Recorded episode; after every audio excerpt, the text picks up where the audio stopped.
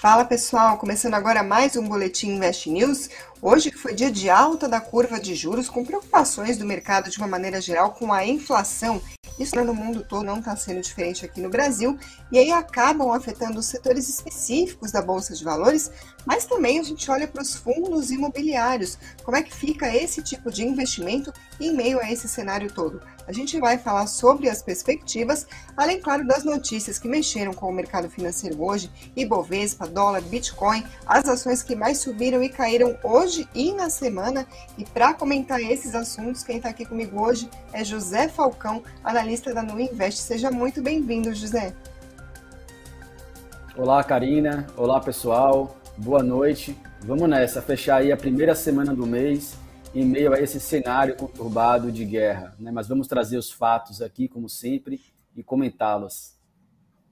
É isso aí, a gente vai trazer os fatos e depois comentá-los sobre perspectivas de fundos imobiliários, porque quando a gente não fala sobre isso, o pessoal cobra aqui nos comentários onde está José Falcão fazendo panorama de FIS. Então, chegou o dia, pessoal, a gente vai falar sobre esse assunto. Vou começar fazendo um apanhadão aqui do cenário que a gente está tratando antes da gente entrar propriamente nos fundos imobiliários. A gente está vendo durante todos os últimos dias, desde que começou essa tensão toda na Europa com a guerra na Ucrânia, as commodities subindo bastante sem sinais de que esse movimento deve parar tão cedo. E aí a gente vê as ações, que têm inclusive um peso importante na nossa Bolsa Brasileira, aqui no Ibovespa, subindo bastante. Então a Vale, hoje, novamente foi um dia de alta, acaba sustentando o Ibovespa. Outras ações também ligadas a commodities a gente vê em alta, mas por outro lado, tem um setor negativo. Isso reforça temores com a inflação e acaba afetando outros papéis. Por quê? Porque se as commodities vão subir, é natural que a gente veja preços de itens básicos aqui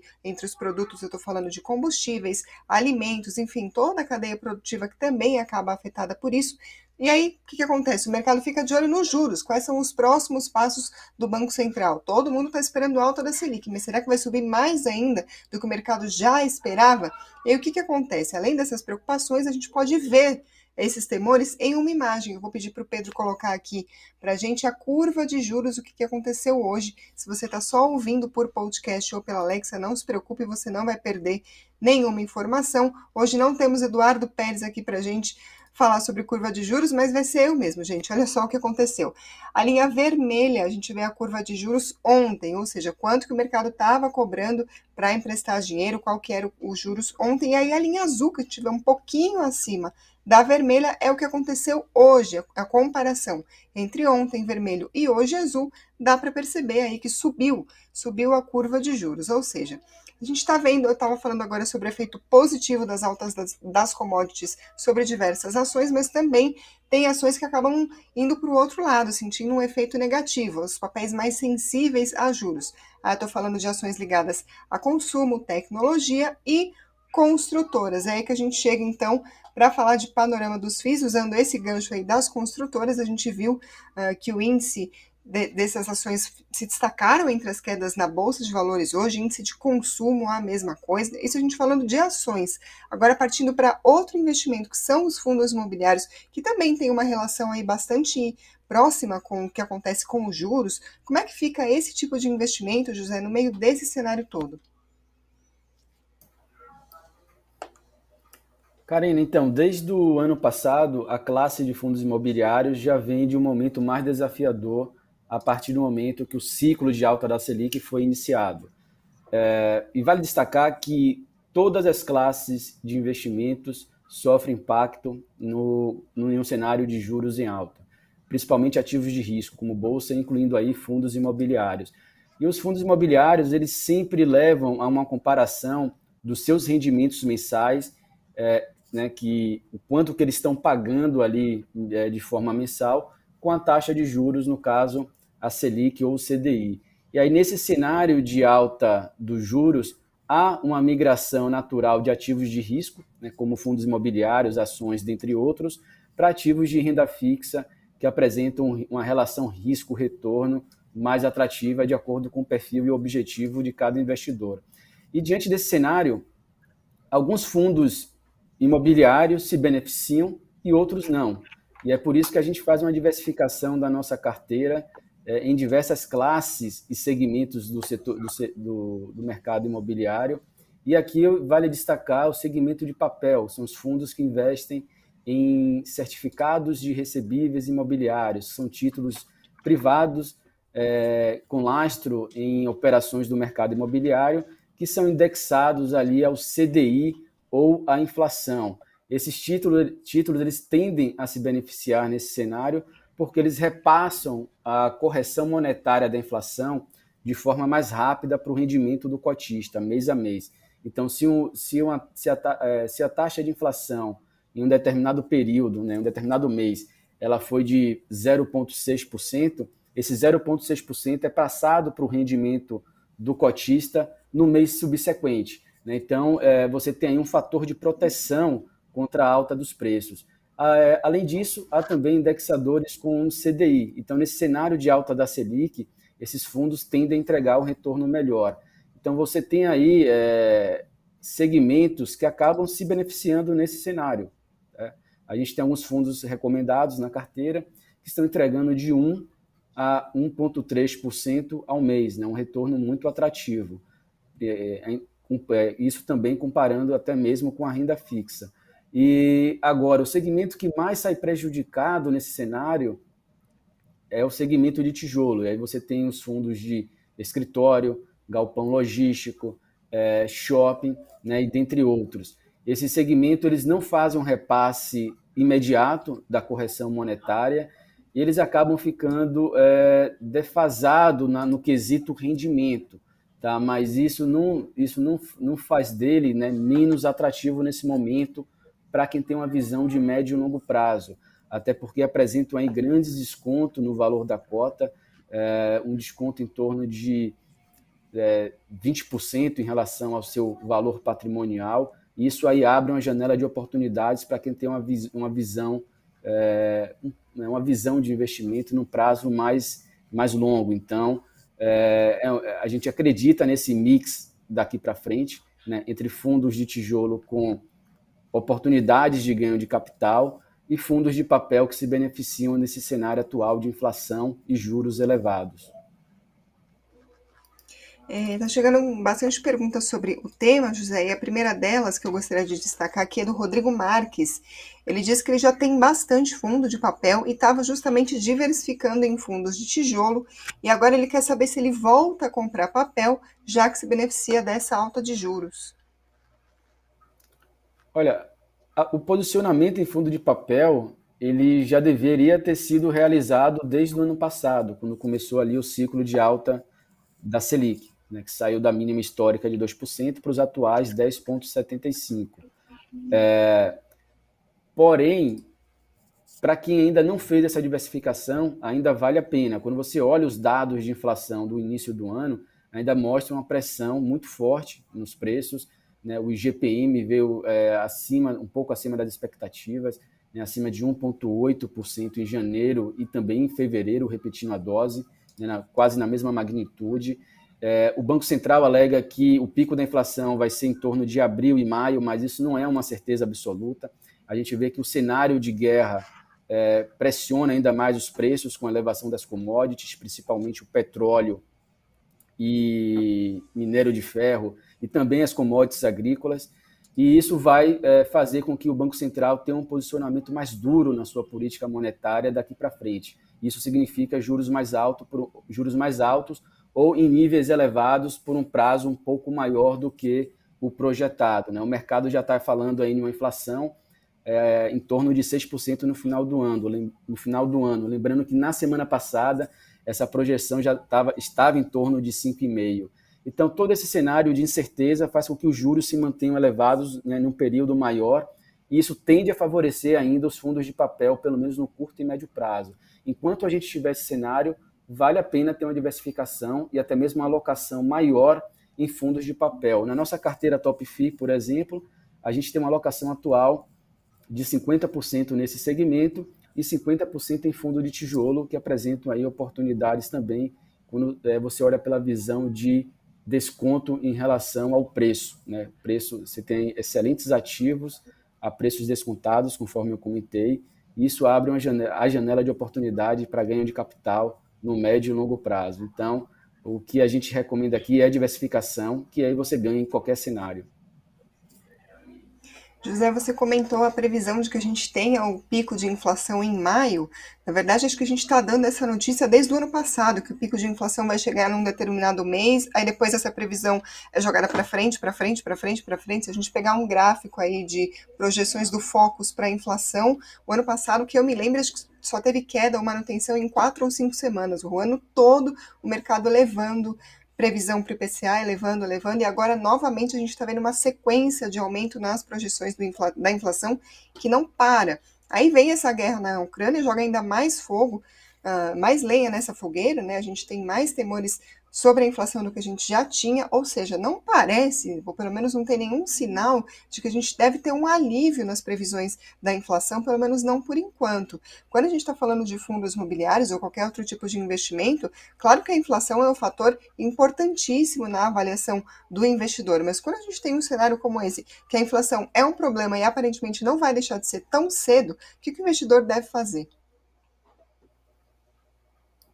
A minha recomendação, Karina, é que é, tentar não ficar adivinhando muito é, qual vai ser a taxa de juros no ano que vem ou até onde vai a inflação. A gente tem que olhar para o presente. Né? Qual o cenário atual? A gente tem inflação elevada e, e juros subindo. Então vamos nos, nos, posicionar a favor dessa, desse momento atual. Né? A partir do momento que esse cenário vai se desdobrando e mudando ao longo do tempo, a gente vai readequando o nosso posicionamento, ou seja, a nossa carteira, para aquele cenário é, que está se desdobrando né, e em, mudanças. O mercado é muito dinâmico, ele muda a todo momento. Então, é, aqui a gente bate de novo na questão da diversificação. Quando você tem todas as classes de ativos bem distribuídas, você vai estar tá sempre ganhando em algum lado. Né? E aí você vai dando pesos maiores para aquele momento que favorece aquela, aquela determinada classe de ativo ou aquele determinado segmento de fundo imobiliário. A partir do momento que as coisas vão se transformando e mudando, a gente vai recalibrando. Não adianta tentar adivinhar, olha, eu acho que no ano que vem os juros vai bater acima de 13%, então só vou comprar fundo de papel. Na verdade, a gente não sabe o que vai acontecer. São projeções, conforme a Karina, você acabou de comentar. É, isso muda a todo momento. Quando você pega as, proje as projeções do relatório Focus de alguns meses atrás, você vê que as projeções eram totalmente, diferen totalmente diferentes do que a gente tem agora. Né? Então, é, eu, não, eu, não, eu não falaria, eu, não, eu não costumo dizer que é um erro dos economistas é, ao projetar. Na verdade, o mercado é muito dinâmico, ele muda a todo instante. Né? Quem diria que depois de dois anos de pandemia a gente teria uma guerra dessa magnitude? Né? Isso aí muda todo o mercado e muda todas as projeções. A gente tem que saber lidar com isso, porque não é a primeira vez e não vai ser a última que vamos passar por situações similares. Tem a mensagem aqui do Márcio Fernando Vacari. Ele diz que segue a porcentagem de fundos imobiliários de papel e tijolos conforme a carteira Top Fee. Então, investidor aí que acompanha suas recomendações. Se você também quer saber quais são os fundos recomendados pelo José Falcão, você vai em investnews.com.br.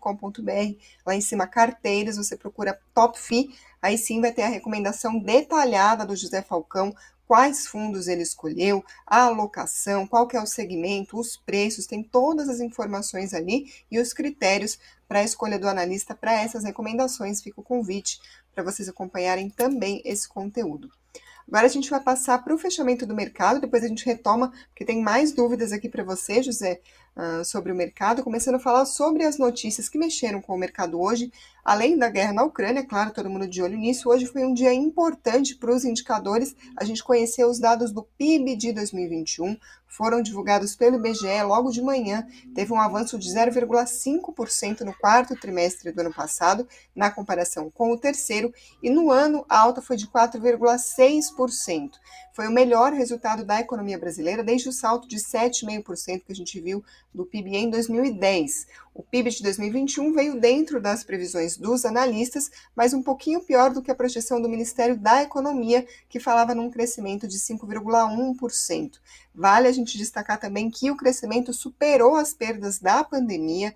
Em 2020, a economia caiu 3,9%. Vamos lembrar que esse resultado foi revisado.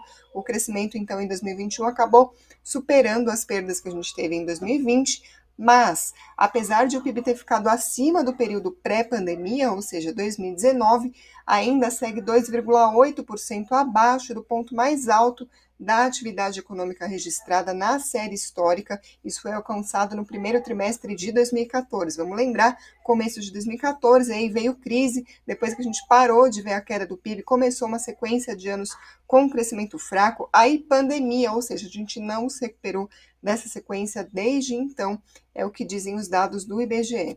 Além disso, lá fora teve outra sequência de dados importantes. Estou falando do payroll, aquele relatório importante sobre o mercado de trabalho que sai nos Estados Unidos toda primeira sexta-feira de cada mês. E o relatório de fevereiro mostra que houve mais contratações do que o esperado, ou seja, o mercado de trabalho nos Estados Unidos cada vez mais perto do pleno emprego. Isso está no relatório de emprego do Departamento do Trabalho, que mostrou uma criação líquida de 678 mil empregos fora do setor agrícola no mês passado. Isso veio, como eu comentei, acima da projeção. Economistas consultados pela agência Reuters previam a abertura de 400 mil vagas, ou seja, de 400 para 678 mil. A gente vê o tamanho aí da, da distância entre a projeção e o que de fato se concretizou. Além disso, a taxa de desemprego caiu para 3,8%, a mínima desde fevereiro de 2020. Por que, que, isso é importante? Porque um mercado de trabalho forte indica, então, que o Federal Reserve, Fed, Banco Central dos Estados Unidos, deve mesmo subir os juros por lá, como o mercado espera, já que o mercado de trabalho continua aquecido e a inflação ainda continua preocupando por lá. O presidente do Fed, Jeremy Powell, deu declarações nessa semana sobre isso e ele descreveu o mercado de trabalho como extremamente apertado. Além disso, ele apoia um aumento de 0,25 ponto percentual nos juros na reunião de política monetária agora do mês de março, e ele também afirmou que ele estaria entre aspas, preparados, preparado para agir mais agressivamente se a inflação não der um alívio uh, tão rápido quanto esperado por lá. Além disso, claro, a gente vai falar da situação na Ucrânia. Houve um alarme global depois que forças russas tomaram a maior usina nuclear da Europa. Só para a gente ter uma ideia do tamanho do susto dos mercados, o índice pan-europeu Stock 600, que reúne as principais ações da Europa, caiu 7% nessa semana. Foi a pior semana desde a pandemia em março de 2020. Vamos falar um pouquinho de como está a situação na Ucrânia. Como eu comentei, forças russas uh, tomaram a maior usina nuclear na Europa. Os Estados Unidos afirmaram que isso representa um risco de uma catástrofe, mas autoridades disseram um pouco depois que a instalação agora está segura. Mas é fato que o conflito continua em diversos locais ali pela Ucrânia, tem bombardeios em várias cidades. É a segunda semana de invasão. A gente tem números desencontrados sobre o número de, de vítimas, mas de qualquer forma, os números dão conta de milhares de vítimas entre mortos e feridos, incluindo civis, incluindo crianças. Nesse cenário, hoje a gente teve o dólar em alta de 1,03% em relação ao real, a R$ 5,07 mas nessa semana caiu 1,52%. O Bitcoin, por volta das 17h50, caía 3,75% aos R$ 202.083. Nessa semana tinha alta acumulada de 0,69%. O Ibovespa, nosso principal indicador aqui da Bolsa Brasileira, hoje caiu 0,6%, uma queda amortecida pela alta da Vale, mas puxada pela queda dos bancos, fechou aos 114.474 pontos, Nessa semana subiu 1,18%. Vou passar agora para os destaques das ações que compõem o Ibovespa. No pregão de hoje, aéreas e turismo acabaram liderando as perdas do Ibovespa. A Azul caiu 7,77%, a Gol 7,64% e a CVC 6,67%. Na outra ponta, Suzano subiu 6,7%, Bradespar 4,97%, Clabin 4,83%. Isso no pregão de hoje. Agora vamos falar do acumulado dessa semana que foi, foi mais curta, mas termina hoje. Gol Azul e CVC também liderando a ponta negativa no acumulado da semana. A Gol caiu 14%, a Azul 13,68% e a CVC 11,87%. Entre as maiores altas, CSN subiu 15,54%, Gerdau no papel GGBR4 15,48%, Bradespar 14,31%. José, gostaria dos seus comentários a respeito dos destaques do Ibovespa, porque tem bastante coisa aqui para a gente analisar. Uh, primeiro, a gente vê as commodities ainda surfando um bom momento aí, causado pelas cotações internacionais. Agora, também tem destaque para Gol, Azul e CVC caindo tanto no pregão de hoje quanto na semana. Quais são as perspectivas para esses setores? Ótimo, Karina. É, vale destacar, em meio, em meio a esse cenário de Ibovespa na contramão das bolsas internacionais, quando você pega o acumulado do ano, né, o índice brasileiro positivo e a maior parte das bolsas, das principais bolsas globais no vermelho, isso vem muito em conta pelo forte, pela forte entrada de capital estrangeiro na B3 nos últimos dois meses e também agora no, início de março. É, o acumulado de investimento líquido na, é, de capital estrangeiro na Bolsa Brasileira já acumula algo em torno de 67 bilhões em 2022. Isso representa quase 70% de todo o volume que entrou em 2021. Então a gente vê aí a força do capital estrangeiro fazendo diferença na nossa bolsa e também no mercado brasileiro de forma geral. O fluxo cambial tem demonstrado isso, né? Não é só para a bolsa que está indo recurso, é sim para o mercado brasileiro de forma geral. Investimento direto no país também é, teve um saldo, é, um superávit importante no mês passado quase de 8 bilhões de reais. Então, é, tudo isso aí tem repercutido de forma positiva no mercado doméstico e segurado a nossa bolsa. E onde é que esse dinheiro está sendo alocado? Logicamente, esse dinheiro vai para ativos que estão em momentos mais favoráveis, como é, investimentos né, e, e empresas é, ligadas a commodity, né, principalmente petróleo, minério de ferro e também commodities agrícolas, né, que juntas possuem um peso relevante no índice Bovespa. Tá? Então, é, o Brasil se tornou um, um destino interessante para esse capital estrangeiro, né, para se expor a essas commodities que estão em um momento né, de forte alta devido ao conflito geopolítico que a gente está passando. Né? Já se fala até no petróleo a 150 dólares o barril se tivesse é, sanções é, pra, né, em relação à produção russa então, é, já se especula aí nesse nível. Né? Eu vi hoje até um banco americano falando em algo de 150 a 180 dólares o barril. E isso aí, Karina, é, é, é como você falou, né? tem sustentado o índice, mas não quer dizer que todas as ações da Bolsa Brasileira estão subindo. Né? O índice tem um desempenho positivo, muito em parte é, por conta dessas empresas que têm um peso relevante. Mas quando você pega de, eh, outros setores, né, eles não reagem da mesma forma. Quando você pega o setor de varejo, né, setores cíclicos, domésticos, eles estão desempenhando ainda de forma negativa. Né? Quando você pega o setor de turismo, também, é, muito em conta por causa do cenário de estagflação. Né? O que, é que isso significa? Esse cenário de inflação que não acomoda, que continua subindo, faz com que os juros continuem subindo também, conforme a gente trouxe esses dados, né? E isso cria, cria um ambiente de baixo crescimento ou até mesmo de é, estagnação econômica, né? E isso é precificado nessas empresas que têm exposição ao mercado doméstico. Né? Você tem menos é, crédito também disponível para os consumidores, isso impacta o setor imobiliário, né? inclusive as empresas negociadas na bolsa. Então, é, esse cenário doméstico ele, ele continua ainda com muitos desafios. Tem que separar né, o, joio, o joio do trigo. E aí a gente consegue entender melhor esse movimento. Tá? E tem um efeito colateral que a gente precisa ficar atento.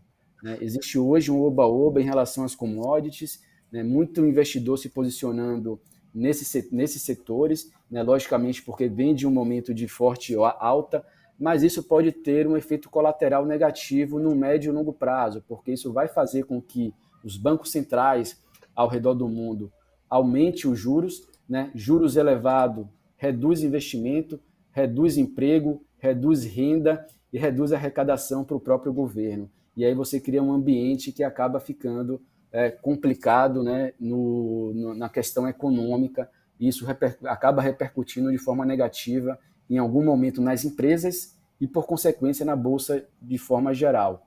Tá? Então, é só esse contexto geral que a gente tem que ter essa visão para a gente não achar que agora é só compra commodity, que é o momento de, né, que isso vai, vai continuar subindo o tempo inteiro. Não, está no momento positivo, vale uma exposição, mas sempre né, de forma controlada e tendo essa visão do todo, porque lá na frente as coisas podem mudar. Agora, falando em visão do todo, a gente está falando sobre commodities porque pesa bastante sobre o Ibovespa, não só sobre o Ibovespa, mas sobre a nossa economia também. A gente exporta bastante commodity, então a gente acaba batendo bastante nessa tecla. Agora, tem outro setor bastante importante da Bolsa de Valores, eu estou falando dos bancos, que caíram bastante hoje. Tanto é que a gente viu o Ibovespa cair 0,6%, apesar da Vale ter subido mais de 2%. Porque a gente teve Bradesco, por exemplo, queda 2,88%, a queda do papel 4%, Itaú caiu 1,52%, também são ações com peso importante na composição do Ibovespa. Como é que ficam os bancos nesse cenário todo? Por que, que a gente tem visto uma queda, pelo menos a julgar pelo pregão de hoje? Karina, saindo um pouco desse curtíssimo prazo né, de pregão, hoje especificamente, até porque acho que todos os setores foram impactados de forma negativa, com exceção de commodities, que é um ponto fora da curva. Mas quando a gente olha esse cenário de elevação de juros no âmbito global, principalmente nos Estados Unidos, você tem uma saída de recursos de empresas de crescimento, né, principalmente as de tecnologia, que são aquelas empresas que têm um valuation elevado por conta do seu alto potencial de crescimento no futuro, ou seja, representam maior risco também, e você tem uma realocação desse capital para empresas de valor, que são aquelas empresas mais consolidadas, as blue chips, que geram valor no curto prazo, mas que não necessariamente têm um alto potencial de crescimento lá na frente. Então, essas empresas de valor aqui no Brasil, a gente tem como exemplo os grandes bancos, né, que eles não provavelmente não vão crescer na mesma velocidade das fintechs, mas hoje são consideradas empresas mais seguras porque geram muito valor no curto prazo, né? entregam resultado no curto prazo. Então há uma migração para essas empresas que são até mais líquidas nesse sentido, e os bancos vinham em um movimento mais positivo né, no cenário doméstico do que os demais setores. Né? E eu vejo essa correção hoje muito mais como algo sistêmico né, do mercado de forma geral, e não especificamente ao setor de banco né, ou algo que venha afetar é, a empresa A ou B. Tá? Então, vale a pena destacar esses pontos aqui. Maravilha, pessoal. Com isso a gente encerra esta edição do Boletim Invest News. Muito obrigada a quem está acompanhando. Se inscreva no canal se você ainda não fez isso. Deixa o like se você gostou desse vídeo e aqui nos comentários o que vocês estão achando do programa. Muito obrigada também a quem está ouvindo por podcast e pela Alexa. E claro, muito obrigada mais uma vez, José Falcão, analista da No Invest, pelas análises, pela presença, pela participação de sempre. Obrigado, Karina. Obrigado, pessoal. Um ótimo final de semana para todos e nos vemos aqui na próxima semana. Um grande abraço.